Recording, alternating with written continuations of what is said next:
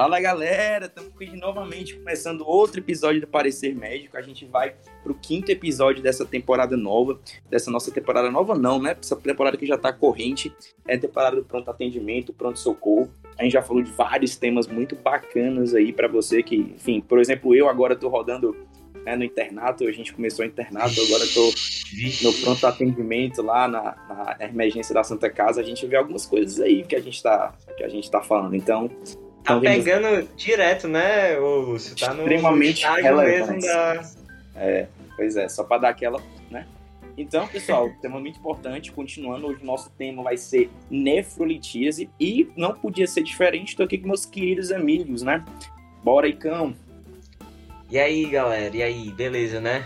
É o parecer médico aí já dentro do internato. É. É,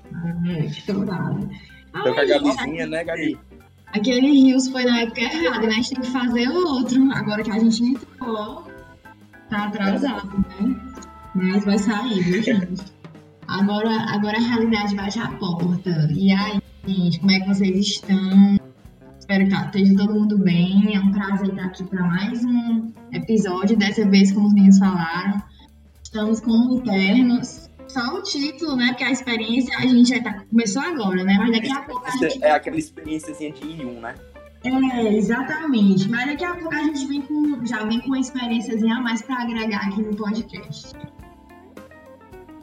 E a gente tá aqui também com o grande Sanzio. Bora, Sanzio.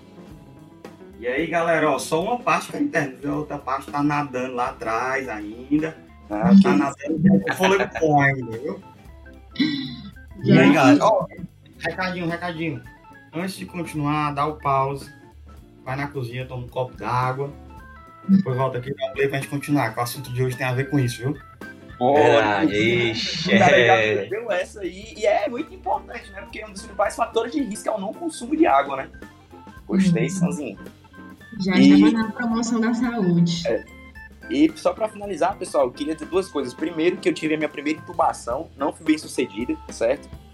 Então, mas é isso, estamos tentando. E a segunda é para você seguir a gente no seu tocador favorito, certo? Você, seja Spotify, Apple Podcast, avalie a gente onde puder avaliar, beleza? Coloca o sininho onde puder colocar para sair a notificaçãozinha e você ficar sabendo em primeira mão.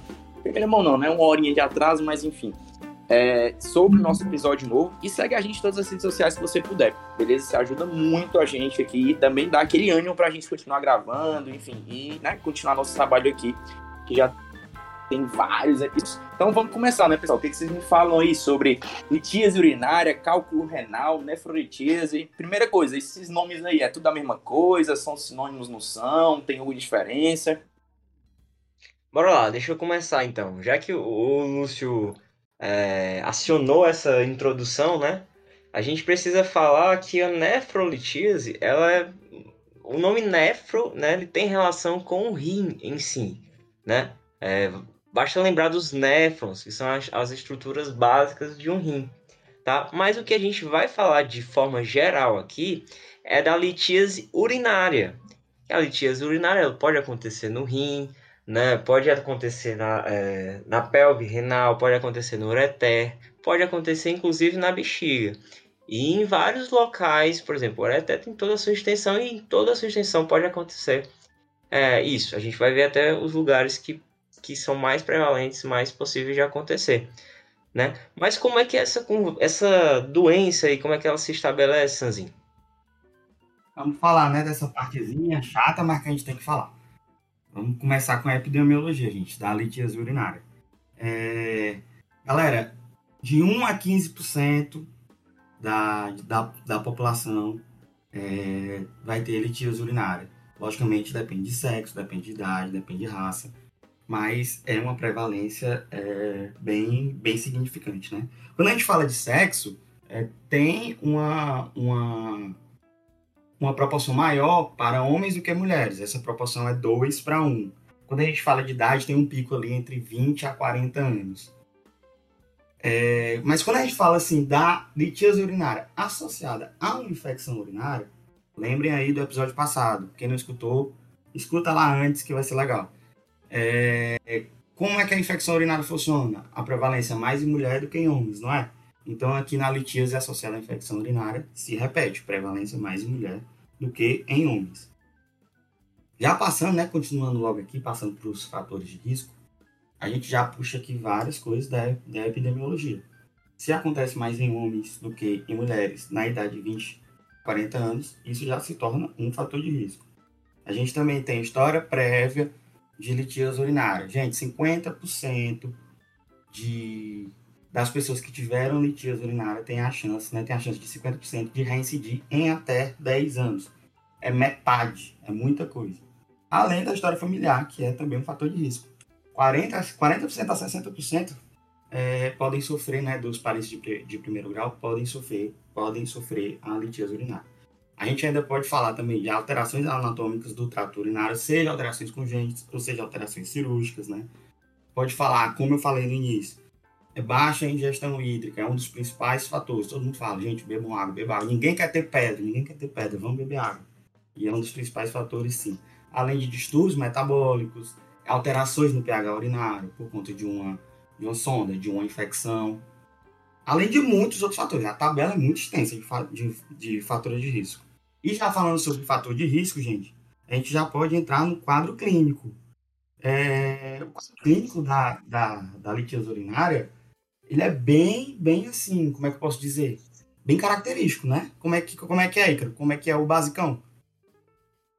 É, antes, antes de a gente entrar no básico, é, não, vamos falar sobre o básico. O básico, basicamente, é, basicamente a gente tem é, quadros possivelmente assintomáticos. É o quadro que o paciente ele pode ter um, um cálculo renal, né? E essa, essa descoberta de cálculos renais, né? É, ao acaso aumentaram com a, é, a maior o maior acesso às tomografias, né? Tomografia, ultrassom, maior acesso aos exames, né? Então, encontrar um cálculo ali, mais um, num paciente assintomático, é, ficou um pouco mais frequente de se ver, certo?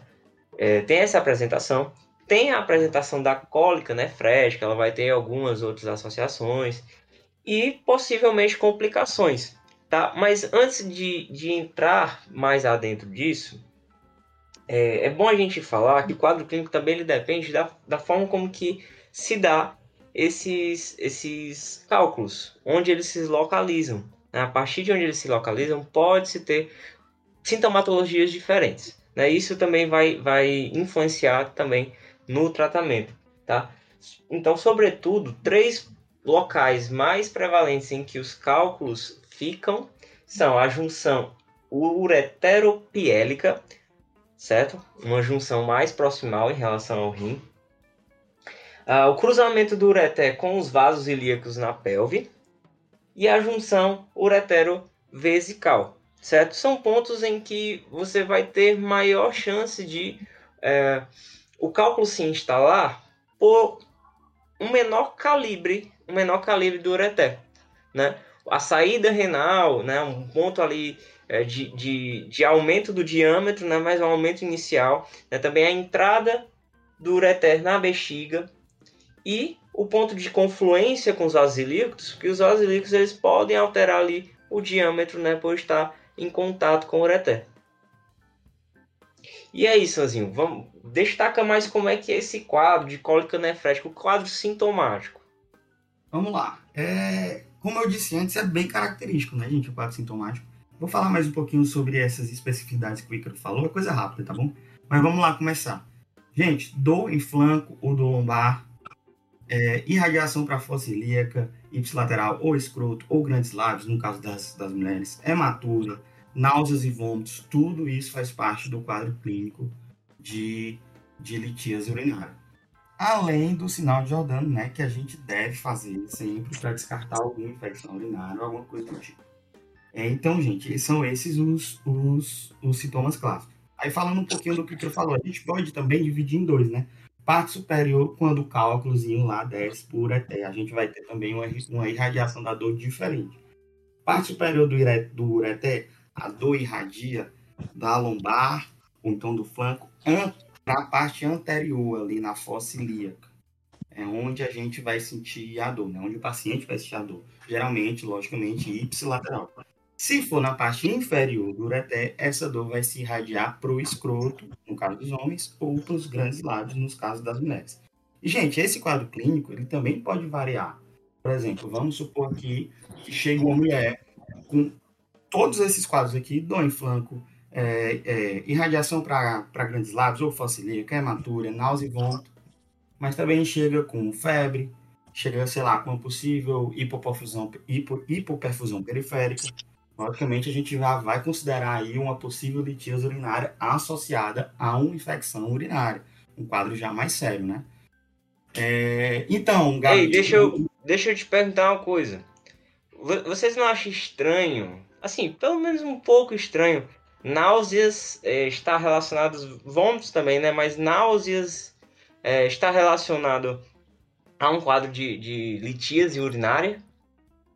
Eu, eu, eu perguntei isso basicamente porque eu queria dizer que ah, na, na, formação embriológica do ser humano, a, a, inervação do, do rim, né, da, da, do sistema urinário, parte do sistema urinário, e do intestino e estômago, elas são comuns. Né? Elas partem de, do, do, do plexo celíaco, certo? E tem algumas também uh, associações com uh, aferências do nervo vago.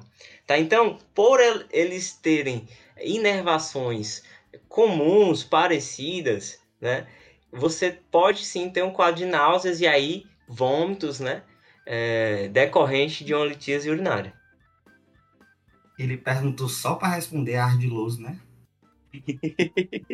Com certeza. Ainda bem que a gente teve a humildade de nem tentar responder, já sabendo que não sabia, né? Porque realmente o cara foi lá na embriologia, arrasou, a revisão tá em dia. Né? Vamos continuando, vamos continuando. Bom, e aí, Gabi? A cara chega lá com dor, dor em flanco, é, irradiando para anteriormente ou pro, ou pro escroto, hematura, náusea e vômito. O que, é que a gente faz? Pronto. Gente, então, como o Santos bem falou, é, ele disse, ele repetiu algumas vezes, né? É um quadro clássico, clássico. Então, quando esse paciente chegar no pronto-socorro, é, não vai ser uma patologia tão difícil de a gente, pelo menos, pensar. É, diferente de outras patologias que às vezes a gente precisa estar com aquilo ali bem fresco para conseguir é, pensar na possibilidade, não vai ser o caso aqui da litíase urinária, certo?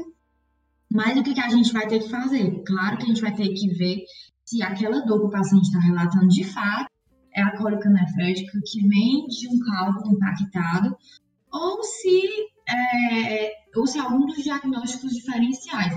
Vale ressaltar que a maioria dos pacientes que tem cálculo renal, aliás, renal não, né? A gente já falou sobre isso, que tem é, cálculo no sistema urinário como um todo, a maioria deles são assintomáticos, certo? Porque se o cálculo ele não tiver obstruindo a passagem, ele não vai dar provavelmente sintomas. Inclusive, a maioria desses cálculos tem um, um, um, tamanho pequeno, menor do que 5 milímetros, e eles geralmente acabam saindo espontaneamente pela urina. Então, assim, nesse caso, a gente aqui está falando do pronto-socorro, né? Então, se esse paciente realmente tiver com um cálculo impactado, ele vai estar relatando essa cólica nefrética, que é uma dor muito, é, é uma dor muito importante na escala analógica, o paciente provavelmente vai, vai dizer aí que a dor dele é uma dor intensa, sim, né? E aí a gente vai ter que analisar. Então, assim, é, como é que a gente vai ver? Primeiro a gente tem que ver se o paciente é o perfil que o Santos já falou lá no começo, se ele tem aquele perfil, provavelmente, de fator de risco, idade, entre os 20 e 40 anos, se é homem, ou se é uma mulher que tem queixa de é, recorrente, certo? A gente, que como ele falou, é um dos fatores de risco. É, então, assim, a gente precisa perguntar isso. Se já teve alguma vez problema de cálculo? Ah, já tive. Então, assim, o Sandro comentou. Quem é o perfil de paciente que tem maior chance de ter cálculo, cálculo é, urológico? É o paciente né? Então, assim, a gente tem que fazer essas perguntas. Esse paciente, quando a gente está fazendo a anamnese, né? Esse paciente, ele tem quadro de gota, porque a gente vê que o aumento do ácido úrico também pode ser, é um dos tipos de materiais que formam esses cálculos, apesar de não ser o mais comum, mais comum. Boa.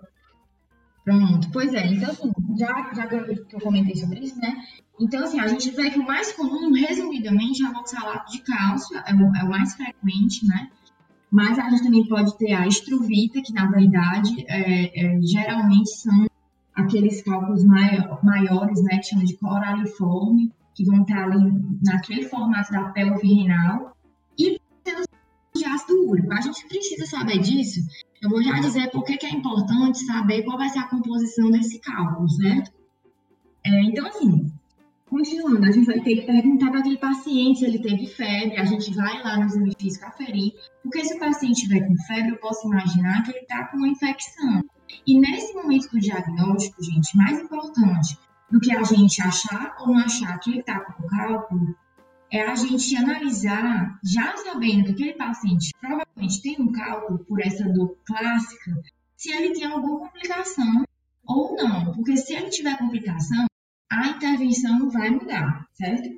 Então, assim, no exame físico, a gente vai ficar no jornal para ver, principalmente se ele relatou febre, será que ele está com pielonefrite, será que essa obstrução é, do ureter, ela fez que a parte superior, a, a, parte, a parte mais proximal a ela, gerasse um acúmulo de bactérias e a gente tem um pielonefrite?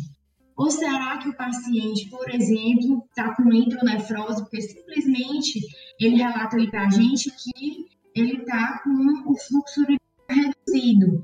Então, aquele rim, ele pode estar tá recebendo muita água, inclusive eu vou até adiantar que nesse momento não é interessante a gente usar no tratamento a hidratação. A hidratação, ela vai ser um tratamento é, a longo prazo para esse paciente não ter recidiva, para o paciente que nunca teve, como o Santos falou, para a gente prevenir. Mas no momento agudo, a gente não vai tratar esse paciente, porque senão a gente pode é, aumentar uma hidronefrose, por exemplo, certo? Então, assim, vamos ver se esse paciente... Inclusive, Gabi, só fazer um, um rapidinho, que essa parte é polêmica, né? Porque até pouco tempo essa hidratação, ela era instituída, né? Os médicos, até porque uhum. o pessoal pensava que era lógico, né? Ou você tá obstruído, vamos tacar água para ele sair, né? Mas a gente sabe que hoje em dia não, são, não é indicação, não é bem assim que funciona, né? Quando a gente hidrata demais esse paciente e ele tá com o cálculo obstruído, no lugar desse cálculo se deslocar, na verdade até pode deslocar, mas isso é que causa dor, o que causa dor no paciente é o deslocamento do, de, desse cálculo. Então, quando a gente pega o paciente, não é. é a gente, ah, ah, Lúcio, então quer dizer que não hidrata de jeito nenhum? Não. A gente vai só é, fazer hidratação para repor perda volêmica independente do quadro de, de, de se, se, se essa litíase é ou não obstruída ou não, enfim, independente. A gente vai fazer a hidratação sim, mas apenas se for necessário, se a gente fosse fazer em qualquer paciente, independente dele ter ou não essa pedra obstruída, beleza? Então, essa hidratação, se exacerbada, ela pode inclusive piorar a do paciente, o que, de forma geral, piora o quadro do paciente. Além do que, Além do que, Lúcio, essa dor também, ela, ela, ela também é causada pela distensão renal, né? Ou seja, aquele fluxo é, vai do rim puro até, bate no cálculo, volta, distende o rim e causa mais dor ainda também. Ou seja, aumentar esse fluxo também talvez não seja realmente a melhor opção, né? Isso, gente. E assim, até o Lúcio foi muito bom ter comentado isso, porque a gente vê, vê que as condutas vão mudando, né? E é sempre bom a gente da medicina lembrar, eu tive, eu tive essa dificuldade quando eu entrei na faculdade, e há pouco tempo que eu fui aprender, que a medicina não é uma ciência exata. Então, o óbvio, como você falou, o óbvio seria o quê? Hidratar esse paciente. Mas não é momento de hidratar o paciente, né? Assim como a gente vai ver, por exemplo, nos pacientes que eles estão, que eles têm essa, esse cálculo do oxalato de cálcio, então o que eu vou fazer na dieta dele? Eu vou reduzir o cálcio. Também não está certo. A gente não vai restringir o cálcio da dieta do paciente. Parece óbvio, mas a medicina não é uma ciência exata. Quando a gente vai entender a fisiopatologia, a gente compreende o porquê que essas condutas, elas provavelmente, nesses casos, não são adequadas. Beleza? É, então, gente, continuando, né? A gente precisa também do exame físico, para concluir o exame físico desse paciente, a gente precisa fazer um exame físico abdominal bem completo, certo? É, porque, por exemplo, esse paciente, ele não é ter sinais de peritonite. Então, é, mãos provavelmente vai dar negativo, sinal de Bloomberg negativo também é importante para a gente fazer o diagnóstico diferencial com apendicite a nível clínico, né? Mas a gente vai ter que pedir uma imagenzinha para esse paciente lá no pronto-socorro. Mas na hora do exame físico, a gente vai ter que fazer, é, tomar essas medidas, certo? E, inclusive, na palpação abdominal, a gente pode, por exemplo, é, se o paciente tiver um dos diagnósticos diferenciais, que seria mais importantes, que seria é, um aneurisma de aorta abdominal e expansão, esse aneurisma está maior do que 5 centímetros, a gente consegue palpar no abdômen, certo? Então, no exame físico, não só a gente quer confirmar, claro, é, a questão do a presença do cálculo, mas mais importante ainda é a gente descartar essas outras possíveis etiologias, tá? Ok, Gabi. E, e, e, falando sobre, sobre aneurisma de alta é, abdominal, se o paciente tiver mais de 60 anos, fica ainda mais evidente, né? Pronto, é, exatamente, porque aí a gente entra naquele perfil do paciente, né? Já sai um pouco do perfil do paciente que tem o cálculo e entra nesse outro perfil de paciente está mais propenso a ter uma, uma aneurisma de alta abdominal, né? Verdade isso. E a dissecção aórtica, né? Que seria o quadro que, que não desejado, né? É, exatamente. Aí já é realmente já é um doutorácio, né? E realmente já é um quadro muito, é uma emergência, né? Quadro muito mais grave. Mas com certeza. Então, assim, aí eu já falei da apendicite, que é muito. Vou falar dos principais diagnósticos diferenciais, né? Falei da questão do aneurisma, tem a diverticulite também. É, a cistite bacteriana por si só, o paciente pode ter só uma cistite e ele, ele tá achando, mas provavelmente ele vai ficar aquela queixa é, da aquela queixa da cólica nefrética em si, né? Mas a gente tem que, que analisar, o paciente pode ter também só uma pielonefrite ou a pielonefrite causada por essa obstrução, né? Secundária a essa obstrução. É, e a gente pode também ter um quadro de infarto renal por oclusão aguda da artéria renal. Nesses casos, a gente tem que fazer os exames de imagem, vamos auxiliar para a gente poder dar esse diagnóstico, né? Então, assim, a gente está aqui no pronto atendimento. A gente vai solicitar alguns exames laboratoriais para esse paciente, certo? Mas nesse momento aqui, a gente vai solicitar, mas a gente não vai esperar isso para tratar o paciente. A gente vai fazer o exame clínico e vai fazer um exame de imagem, que vai ser um supermercado. Então, assim, é, a gente tem hoje, atualmente, dois principais exames que vão ser solicitados geralmente, que vai ser ou ATC helicoidal sem contraste, né, sem contraste, porque não tem necessidade, o cálculo já vai contrastar, é, que é o padrão ouro, certo? Só que ela tem aquele defeito da ATC de ter a, a de ter a irradiação, né? Então, por exemplo, para uma gestante, eu posso preferir a nossa segunda opção de exame, que seria o ultrassom, certo? Aí na TC, o cálculo ele vai aparecer hiperdenso, né, na imagem, e na ultrassom vai aparecer hiperecóico, vai ter aquela sombra acústica ali. A TC ela tem, uma, ela tem uma especificidade, uma sensibilidade bem maior, mas como eu disse, em alguns casos a gente vai preferir o ultrassom, até porque a gente sabe que é um exame mais acessível, né? Inclusive, Desculpa, Gabi, só interrompendo. Tem um negócio. Tem, um, rapaz, sempre que eu lia é, com relação ao mídia de sombra, sombra acústica, bicho, eu não sabia que desgraça era essa sombra acústica. Aí um dia desse eu peguei, realmente eu não vou pesquisar e eu descobri o que é a sombra acústica. Infelizmente aqui no nosso modelo a gente não pode mostrar para vocês uma foto do que é uma sombra acústica, mas tenho certeza que tem muita gente também que não sabe. Mas galera, pesquisa aí o que é a sombra acústica, porque só ler às vezes a gente não entende, principalmente, principalmente exame de imagem, tem que ver, beleza? E, e, outra coisa, a sombra acústica, ela não é específica de cálculo renal, não. Ela, é, ela acontece em qualquer cálculo é literalmente uma sombrazinha que aparece no ultrassom que pode posterior, que pode aparecer em qualquer cálculo, certo? Ou seja, se você pega uma colocistite lá que tem um cálculozinho, uma cololitíase, também vai ter, entendeu? Também vai ter aquele, aquela sombra acústica, tá? No ultrassom. A, a, acústica, né? Acho que, acho que vem do, da questão do ultrassom, né? Das ondas sonoras emitidas pelo ultrassom. E aí bate naquela estrutura e por trás gera realmente uma sombra. Exatamente. Eu ia dizer que, que a ultrassom, inclusive, assim, geralmente se faz primeiro a ultrassom, né? A gente vê que geralmente se faz a primeira ultrassom, e a partir da ultrassom você aumenta a sua suspeita e pode fazer uma tomografia para confirmar. Né? Mas no caso de grávidas, por exemplo, a ultrassom ele é bem melhor, né? porque é, é um, um exame com menor radiação, certo? Então você faz essa, você dá preferência para essa ultrassom. Beleza. Pois é, gente, é como o Lúcio está falando, os meninos falaram, né? Então, se a gente imaginar, por exemplo, se a gente imagina que o cálculo é uma pedrinha, se você pega e coloca uma, você pega e coloca uma luz em cima dela, onde tem a pedrinha, a luz não vai passar para baixo, então vai ficar aquela sombra, mais ou menos a gente vê no ultrassom, né? Mas, como o Lúcio falou, é bem verdade, às vezes a gente quer mostrar alguma imagem, alguma coisa, e aqui não dá. Aí você vai e entra aí, você dá tá escrevendo o podcast pelo celular, pelo computador, bota no Google logo aí. Mas, enfim, então vamos continuar, né? Então, assim, a gente vai utilizar um desses dois exames. Se tiver a disponível, melhor, ela realmente é padrão. E se não, o ultrassom, principalmente no caso das gestantes, né? É, outro tipo de exame, que é menos utilizado, vai ser a radiografia mesmo comum, né? E a, a gente é importante saber essa questão da radiografia, mas no caso de que os cálculos que são formados por ácido úrico, eles vão ser radiotransparentes, né? Enquanto que o formado por cálcio é radiopaco. Então, seria mais no caso da gente fazer essa diferenciação da composição do cálculo pela imagem.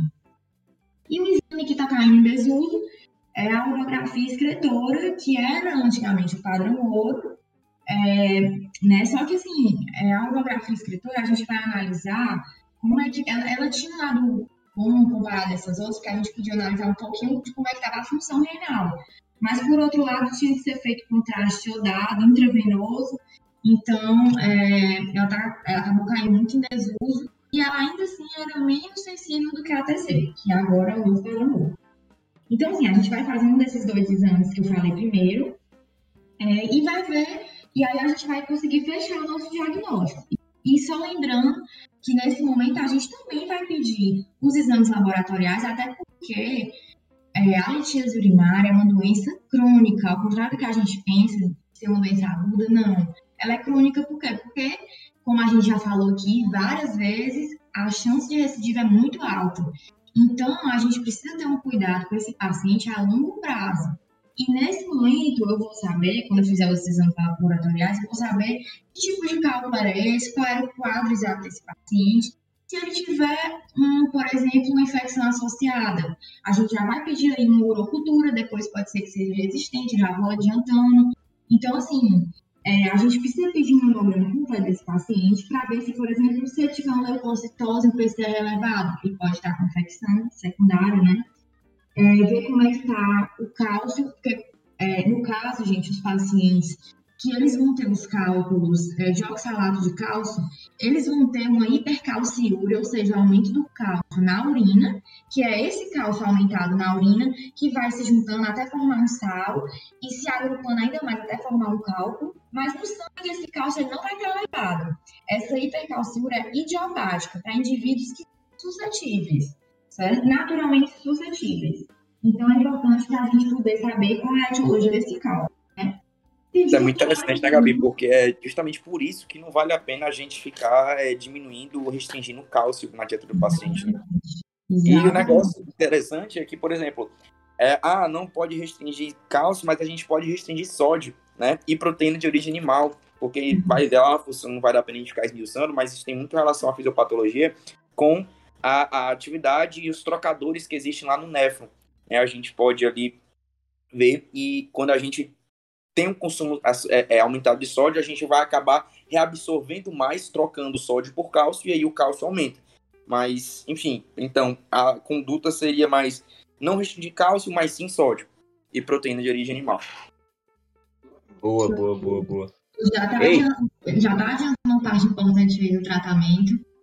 Não é, eu ia dizer isso também. É, é, é, realmente bem interessante. Do diagnóstico, como diria o Lúcio também, né? Só fazer um adendo aqui. é, se você pede sumário de urina, é uma coisa bem assim, só pra gente, acho que talvez terminar, né? Você pede sumário de urina e você vê a presença de cristais, por exemplo, cristais de ácido úrico. Né? Isso não quer dizer que a pessoa está com cálculo. Né? É, o, o, cálculo em si ele precisa do cristal, mas com uma agregação de outras estruturas em volta deles, inclusive outros cristais. Daí ele forma um cálculo de um tamanho específico. Ei, Lúcio, deixa eu te fazer uma pergunta. Pergunta. E o, o que é que o médico vai dizer? Geralmente tem que dizer para o paciente quando ele o, sabe que o paciente tem a pedra no rim, possivelmente ele vai eliminar e vai voltar, vai ter um retorno. Como assim? O que é que o, o, o médico vai pedir para o paciente quando ele sabe que o paciente está com cálculo? Geralmente o paciente já tem um, um, uma, um fator de risco, já teve histórico desse, uhum. desses cálculos. E aí ele sabe que não, vai, vai ser liberado. Aí o que é que o médico pede? Amigo, aguente a dor, porque vai doer. Traga a pedra. Traga a pedra, não é não? Ah, é verdade, que ele tem que ver qual é a composição da pedra. Verdade. é isso aí, é isso aí. Ajuda no diagnóstico, né? Porque você, você tem a pedra, você faz o estudo da pedra e vê qual é a composição química que tem aquela pedra. É porque assim, o tipo, o tipo de pedra de imediato, ele não ajuda, assim, para, por exemplo, ah, então tem que, aumento lá no PA, eu fiz o diagnóstico, já eu sei que é uma coletiza, vi lá, tem que saber a pedra para dar uma conduta inicial? Não, né? Mas o tipo, até tem uma exceçãozinha que pode ser, né, que a gente, o tipo de pedra ajude a gente, mas não vai precisar saber exatamente a composição. A gente consegue discernir pelo exame de imagem, que é o coraliforme. Mas o que que acontece? É, esse paciente ele só vai pré-necessidade do tipo quando a gente estiver lá no tratamento ambulatorial preventivo, né? Que a Gabi já começou a dar uma introduçãozinha, que aí a depender do tipo de pedra que esse paciente apresentou, a gente vai usar medidas diferentes, né? De controle de prevenção. Que aí, como eu já estava falando, por exemplo, lá no sais de cálcio, a gente restringe, não restringe cálcio e sim sódio. É um exemplo, né? Então é importante sim, principalmente para o tratamento crônico. Rapaz, depois se o médico pede pra eu trazer a pedra, eu falo assim, não, a pedra é minha. É. Fui eu que criei, a pedra é minha. É. Tem que devolver, né? A pedra tem que devolver. Eu tenho, eu tenho um tio que ele teve e ele tem a pedra guardada num frasquinho de vida, ele já me mostrou uma vez. É pior que as pedrinhas são bonitas, viu? Pô, formam umas pedrinhas bonitas, tem umas bonitas. Sim, tem umas bonitinhas mesmo. Mas enfim, gente, o, o Ícaro já fechou aí o diagnóstico falando um pouquinho do cenário de urina, né? Então, para fechar essa parte laboratorial, a gente pede essa urina do paciente para ver essa dosagem de cálcio, de ácido úrico. A gente vê como é que está o pH, porque, por exemplo, no pH é, de urina mais ácido, provavelmente o cálculo é um ácido úrico. Se for num pH mais básico, talvez seja estruvita, certo? Então, a gente precisa, é, é importante a gente ter depois como o Luz falou, para a gente dar o segmento desse paciente, né?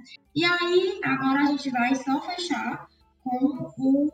Aliás, só fechar não, né? Agora, é uma parte importante, mas a gente já falou aqui é a, o principal, eu acho. A maior parte, né? Mais importante é a gente saber qual vai ser a conduta. Então, qual vai ser o tratamento é, do paciente, uma vez que a gente já fez toda essa análise, todo esse estudo do caso do nosso paciente lá no pronto atendimento, né? Então, gente. Antes de continuar, só uma coisa que eu esqueci, que eu acho que eu não vou deixar passar.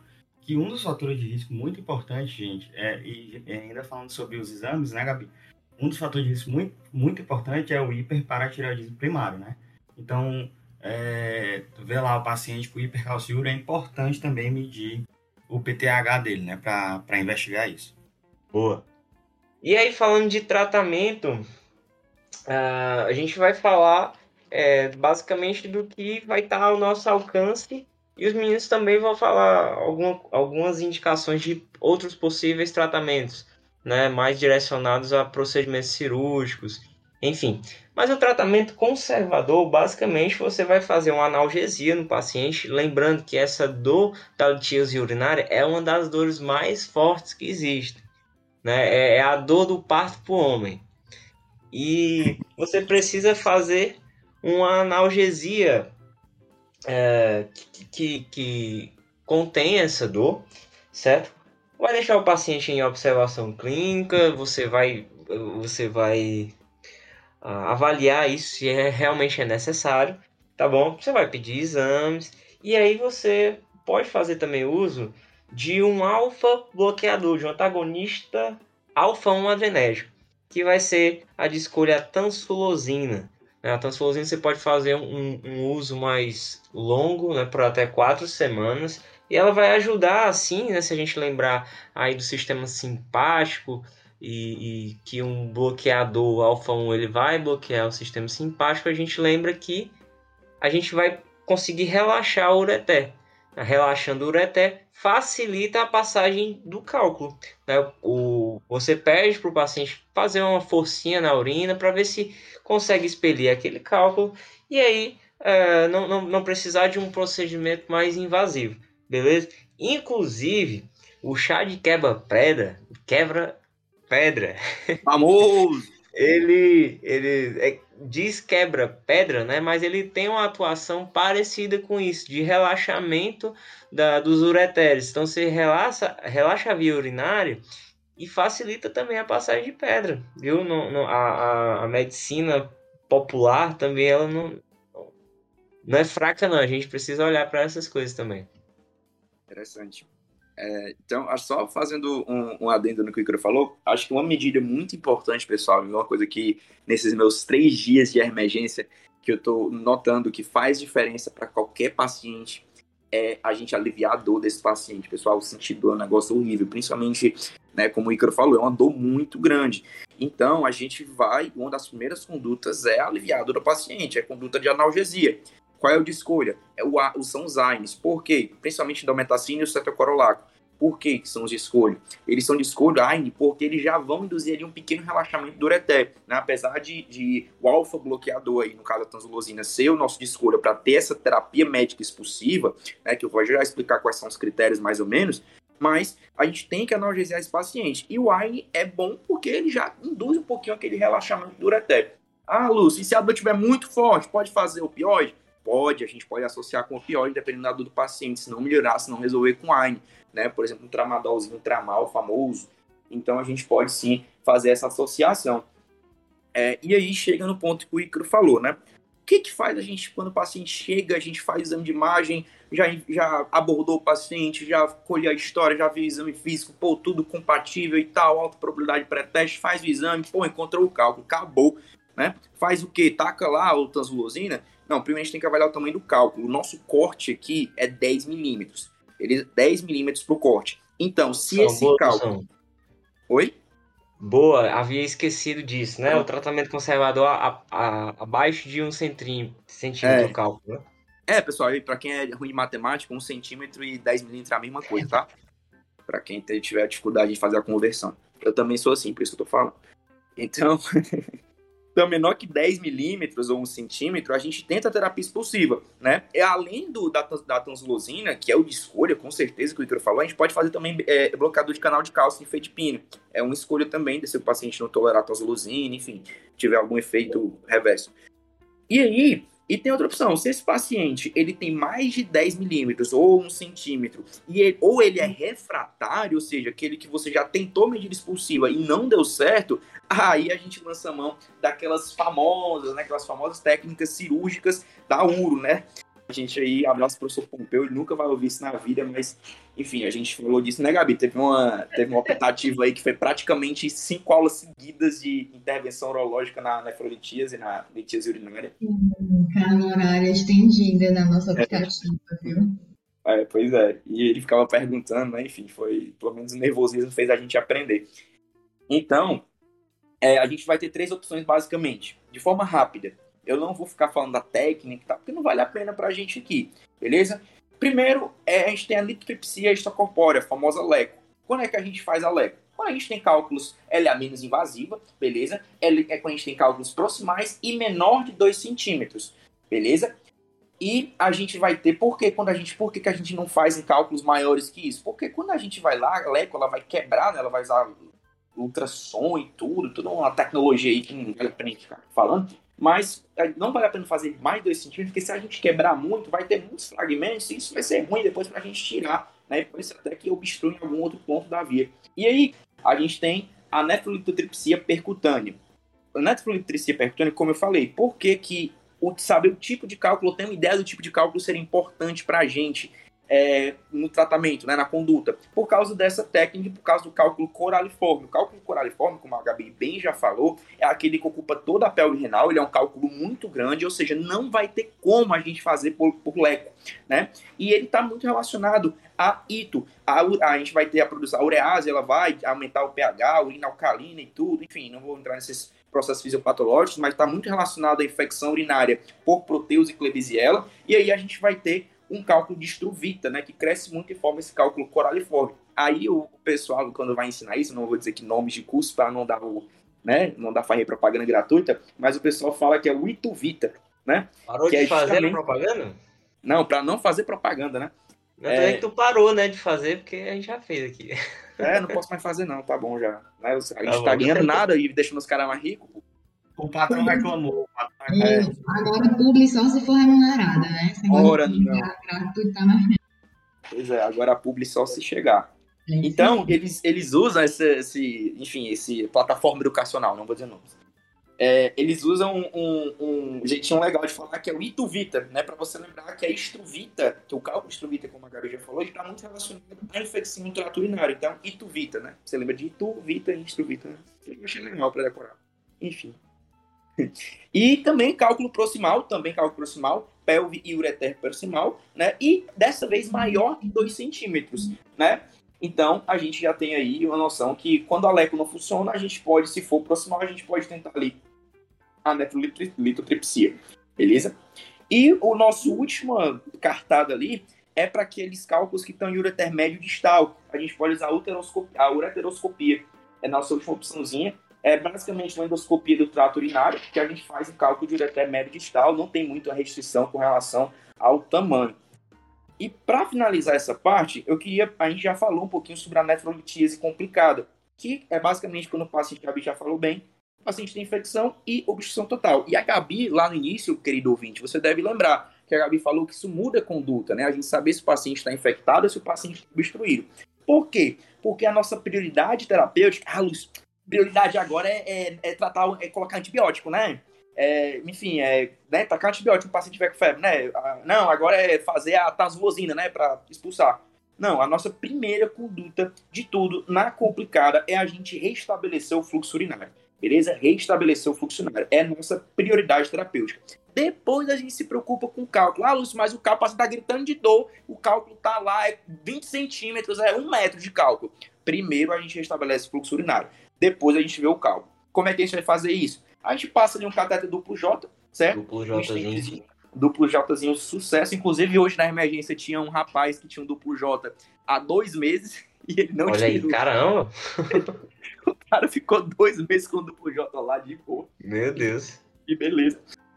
E outro é, a gente pode fazer uma nefrostomia percutânea pela pele, né? A gente aborda pela pele mesmo para tentar fazer essa desobstrução. E com relação ao tratamento agudo, é isso. Eu acho que o tratamento crônico, depois a gente encaminha para o ambulatório, ele vai ser acompanhado, como a Gabi também já falou muito bem. É uma doença crônica, quem tem, tem muitas chances de ter um novo quadro no futuro e tem condutas específicas para o tratamento crônico que eu não sei se, se vale a pena a gente comentar aqui. Não sei se os meninos querem fazer algum comentário específico sobre um, mas lembrar que tem que beber água. Eu acho que essa é a principal dica aí que a gente pode dar. Beba água maior ou igual a 2 litros e meio por dia de profilaxias que podem ser feitas, né? Paciente é, não fazer diurético tiazídico em paciente que já tem esses problemas, né? Ou algumas, algumas medicações têm relação com isso, né? O allopurinol. Eugênio, desculpa te interromper. Tu Oi? tá ouvindo? É porque o tiazídico ele é indicado em alguns casos, ele é indicado. Ele vai fazer, ele vai gerar aquela, aquela eliminação, né? De sódio. E aí, como a gente, como o Lúcio já tinha comentado, por exemplo, a gente vai tentar também fazer uma dieta que seja é, restrita em sódio para pacientes que têm o cálculo mais comum, que é o fato de cálcio. Porque quando o sódio está baixo na urina, e o tiazídico faz isso, né, bota para fora, ele está baixo na urina, o cálcio que está lá, o Lúcio tinha comentado, né, isso é uma questão da fisiopatologia, o cálcio que está lá no túbulo contorcido tá? Ele vai ser reabsorvido. Então, ele vai sair da urina e vai evitar a formação de cálculo. Entendeu? É isso. Então, em aí. alguns casos, o tiazídico, para um tratamento a longo prazo, ele vai ser indicado.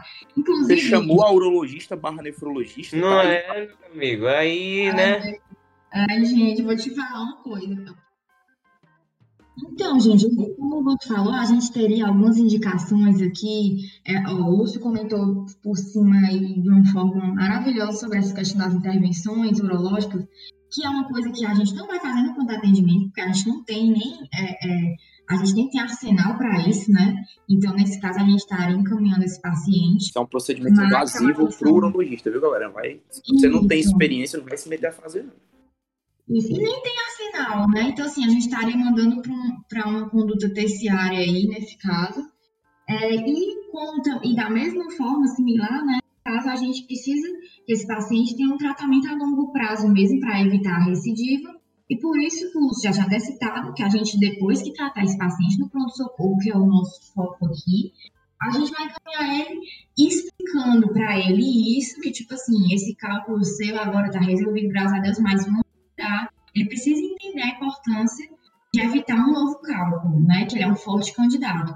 Então, a gente vai encaminhar para ele fazer o acompanhamento ambulatorial, como o Lúcio já falou. E aí, a nível ambulatorial, é, o médico, a médica vai tomar algumas dependendo da natureza do cálculo desse paciente, vai mudar essa conduta para evitar a recidiva. E é isso, eu acho que a gente falou que o principal que a gente precisa saber para receber aquele paciente na porta do atendimento reclamando de dor e resolver ali o problema dele, não só mas encaminhar para que é, evite que se re- repita a longo prazo, né? É isso, né, gente? Isso. Eu Eu acho não que- faço que nem meu irmão, não, que, que teve uma dor cólica nefrética e, e depois começou a trabalhar feio foi diminuir a, a, a ingesta de água. Aí o, aí o homem, né, que, que pediu, né? Pediu a- o cálculozinho, né? É porque o cara Aí gostou. fui lá, fez o procedimento, duplo Jzinho nele. E tá aí, tá novo, mas tem que se cuidar, né?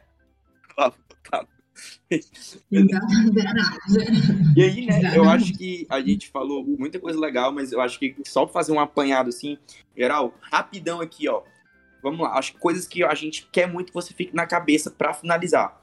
Tra paciente de tratamento agudo, você pode fazer o tratamento medicamentoso, tentar a terapia expulsiva. É, paciente que vai para intervenção neurológica, quem são? Paciente cálculo proximal menor que 2, a gente faz a LECO, maior que 2, a percutânea, a efloripsia percutânea. Paciente que tem é, ali no ureter distal, encaminha para fazer a uteroscopia. Lembrando que muitas vezes você vai encaminhar para a intervenção urológica, mas quem vai fazer a escolha do procedimento não é você. Mas você conhecendo já ajuda, você pode ali colocar no encaminhamento uma sugestão, né, ou deixar o uro feliz, né, que você sabe de alguma coisa. Infeccionou hidronefrose, desobstruir com duplo J nefrostomia. Tratamento crônico, depois, paciente sal de cálcio, não restringe cálcio, como a gente já falou, restring, é, a gente vai restringir sódio e pode dar o tiazídico, como a Gabi brilhamente falou. Estruvita, antibiótico, como já falei, é, tem muito relacionado à infecção trato urinário. Se não é, funcionar, pode tentar fazer o ácido aceto hidroxâmico, né, para inativar a urease, diminuir a da urease. O ácido úrico, lembrar que ele é radiotransparente, como a Gabi falou. E a gente, tratamento, a gente pode ali tentar alcalinizar a urina e o alopurinol também pode ajudar. O paciente provavelmente tem uma hiperuricemia. E cistina, cálculo de cistina, que é bem mais raro, não vou nem falar o que é isso. Enfim, corta essa parte aí, que a cistina não vale nem a pena a gente comentar. Mas é isso, eu acho que Isso facilita o trabalho do editor, né? Sim, é isso. Pô, é doido. Falando, tchau, pessoal. Mas eu acho que é isso, tá Aí muito você quer completo. Lembre que agora ele tá no internato. Verdade.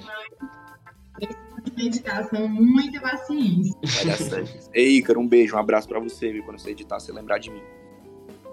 Tá bom. Então, bora, né, gente? O Lúcio resumiu bem aí pra ficar na nossa cabeça mesmo. É importante a gente saber conduzir esses casos.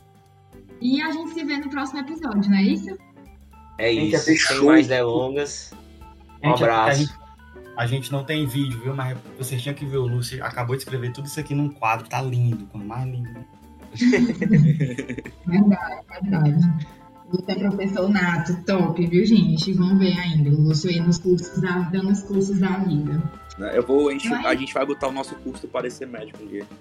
Vixe, aí. Rapaz, só um adendo aqui mais entre a gente. Não, O adendo mais não, queria- adendo mais não. Finaliza depois do começo. Não, tá, vai finalizar mas- É porque, é, vai, enfim, vai, depois eu falo pra vocês. Não, diz aí, diz aí, tem problema Mas não. o abuso que eu tô desse negócio de parecer médico, bicho. Porque o negócio já toda hora é parecer médico lá na, na emergência e a gente tem que ficar atrás dos médicos, macho. Oh, meu Deus, enfim, foi aleatório, vai. Esse é o spoiler de hoje. Vou mandar Esse esse é spoiler pro Instagram, viu? Pois vamos, vamos, vambora, vambora, vambora. Bora, Bora. tchau, tchau. Valeu, gente. Valeu, galera. Até a próxima. Até a próxima.